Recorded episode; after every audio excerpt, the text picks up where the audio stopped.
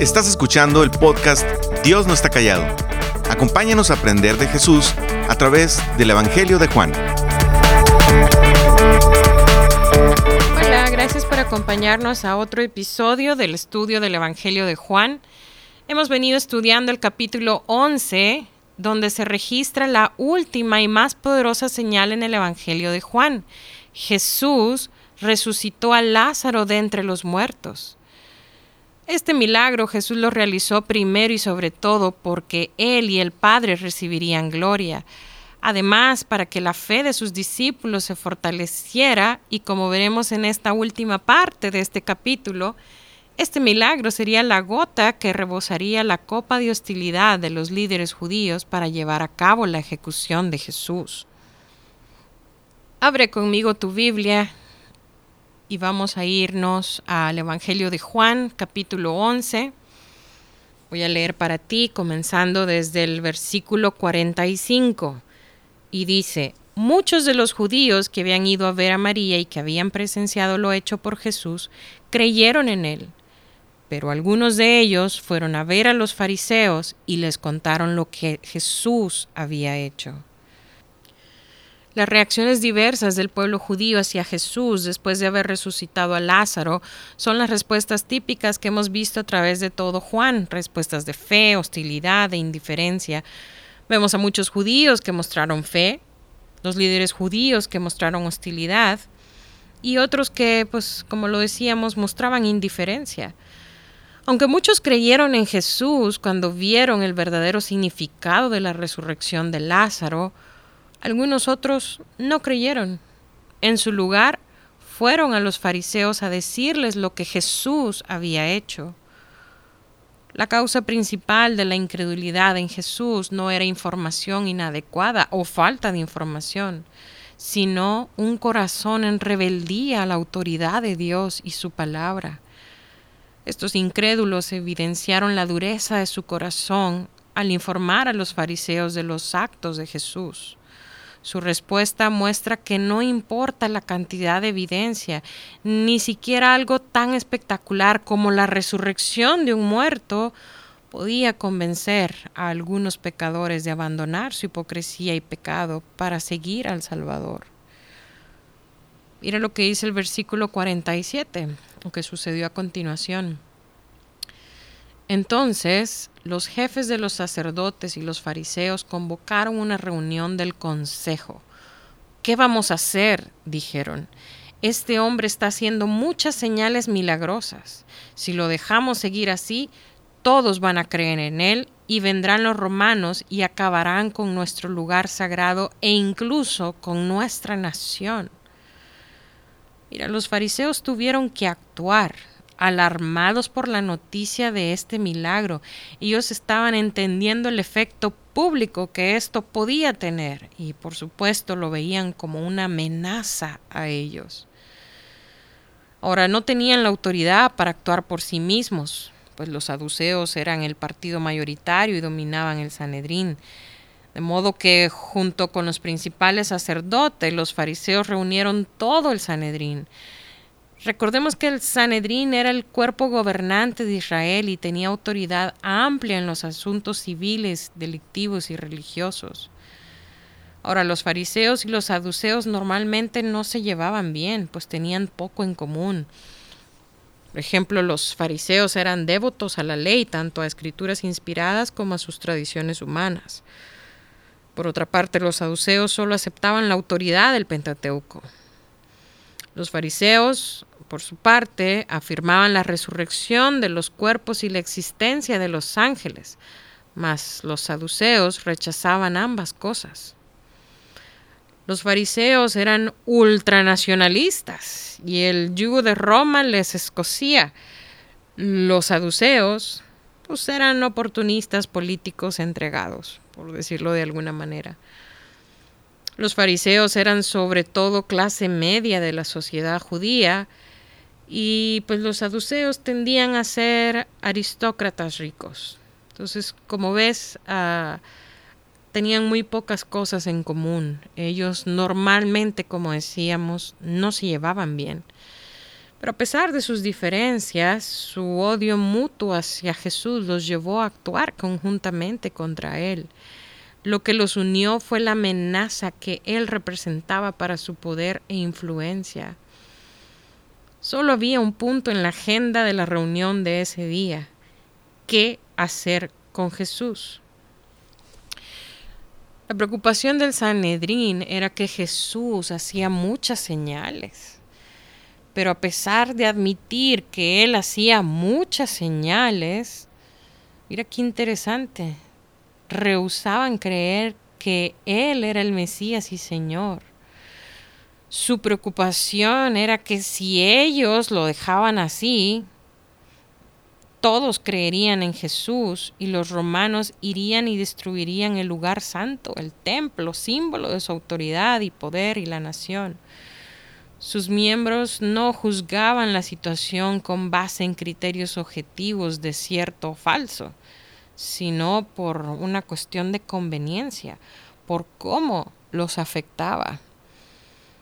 Mira cómo sigue este relato en el versículo 49. Uno de ellos, llamado Caifás, que ese año era el sumo sacerdote, les dijo, Ustedes no saben nada en absoluto, no entienden que les conviene más que muera un solo hombre por el pueblo y no que perezca toda la nación. Pero esto no lo dijo por su propia cuenta, sino que, como era sumo sacerdote ese año, profetizó que Jesús moriría por la nación judía, y no solo por esa nación, sino también por los hijos de Dios que estaban dispersos para congregarlos y unificarlos. Así que desde ese día convinieron en quitarle la vida a Jesús. Mira qué interesante lo que nos están diciendo estos versículos. Lo que te acabo de leer es la porción del versículo 49 al versículo 53. Caifás, uno de ellos, sumo sacerdote aquel año, estaba frustrado por la indecisión del resto del Sanedrín. En respuesta a su vacilación, propuso una solución radical e implacable. Su propuesta fue la muerte o Jesús muere o la nación se acaba. Su apariencia externa de preocupación patriótica escondía su odio y celos hacia Jesús. Sin embargo, como dice el versículo 51 al 52 y el comentarista y teólogo John MacArthur, Caifás involuntariamente profetizó la muerte de Cristo en sacrificio la soberanía de Dios hizo que resultaran verdad sus palabras blasfemas e impías. Aunque él pensó solo en términos de Israel, la muerte de Jesús tendría un alcance mucho mayor. No era solamente por la nación, sino también para congregar en uno a los hijos de Dios que estaban dispersos. Y el versículo 53 nos dice que la propuesta de este sumo sacerdote de ejecutar a Jesús recibió la aprobación del Sanedrín. Así que desde aquel día acordaron matarle. Su decisión, tomada mucho antes de haber arrestado a Jesús, hizo que el juicio posterior fuera una farsa total solo fue una formalidad para confirmar la sentencia que ya habían aprobado. Mira lo que dicen los siguientes versículos. Versículo 54. Por eso Jesús ya no andaba en público entre los judíos. Se retiró más bien a una región cercana al desierto, a un pueblo llamado Efraín, donde se quedó con sus discípulos. Como consecuencia de la decisión del Sanedrín de matarlo, Jesús ya no andaba abiertamente entre los judíos, sino que se alejó de allí a la región contigua al desierto, a una ciudad llamada Efraín, como nos dicen estos versículos, y nos dice que se quedó allí con sus discípulos. Fuera porque usó su omnisciencia en esta ocasión o porque alguien del Sanedrín que simpatizaba con él le dio la noticia, Jesús supo de la decisión y tomó las medidas apropiadas. El Señor permanecía en absoluto control de las circunstancias y no permitiría que lo capturaran antes del tiempo señalado en el plan de Dios. Mira lo que nos dicen estos últimos versículos del capítulo 11. El versículo 55 leo para ti, faltaba poco para la Pascua judía, así que muchos subieron del campo a Jerusalén para su purificación ceremonial antes de la Pascua. Andaban buscando a Jesús y mientras estaban en el templo comentaban entre sí, ¿qué les parece? ¿Acaso no vendrá la fiesta? Por su parte, los jefes de los sacerdotes y los fariseos habían dado la orden de que si alguien llegaba a saber dónde estaba Jesús, debía denunciarlo para que lo arrestaran. Mira, esta Pascua que se menciona aquí, esta es la tercera y última Pascua mencionada en el Evangelio de Juan. Como la ley los requería, muchos subieron de aquella región a Jerusalén antes de la Pascua para purificarse. Jerusalén estaba repleta mucho antes de que la Pascua comenzara. Algunos estudiosos e historiadores estiman que había más de un millón de personas agrupadas en la ciudad durante las tres fiestas principales. Las grandes multitudes que se reunieron en Jerusalén buscaban afanosamente a Jesús. Y estando ellos en el templo, se preguntaban unos a otros, oye, ¿tú cómo ves? ¿Tú qué crees? Si, si, crees que venga Jesús, ¿qué os parece? ¿Vendrá a la fiesta?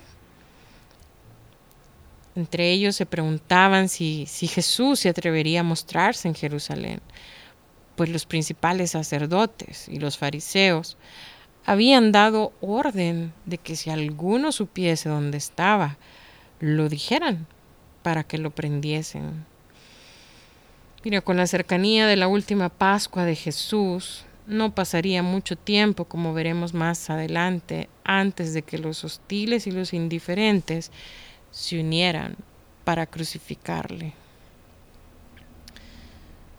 Como dijimos al principio de este estudio, este capítulo 11 registra la última y más poderosa señal que vemos en el Evangelio de Juan.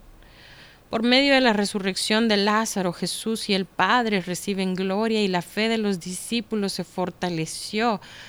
Aunque también, como lo estamos viendo acá, esta es la gota que rebosó la copa de hostilidad de los líderes judíos para llevar a cabo la ejecución de Jesús. La resurrección de Lázaro, como el resto de la vida y ministerio de Cristo, forzó a las personas a tomar una decisión con respecto a Él, Muchos respondieron con fe, otros fueron indiferentes y algunos fueron mortalmente hostiles. Es interesante cómo el mismo milagro de la resurrección de Lázaro ocasionó que unos creyeran en Jesús como el Mesías y en otros ocasionó resistencia a creer. Pero la causa principal de la incredulidad en Jesús no era información inadecuada o falta de información, sino un corazón en rebeldía a la autoridad de Dios y su palabra, como lo dijimos anteriormente.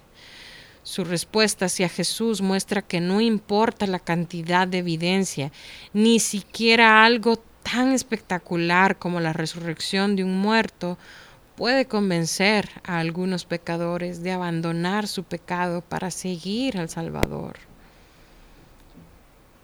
Tú que me escuchas este día, ¿en cuál de estas dos categorías estás? ¿Eres de las que han creído en Jesús como su Señor y Salvador?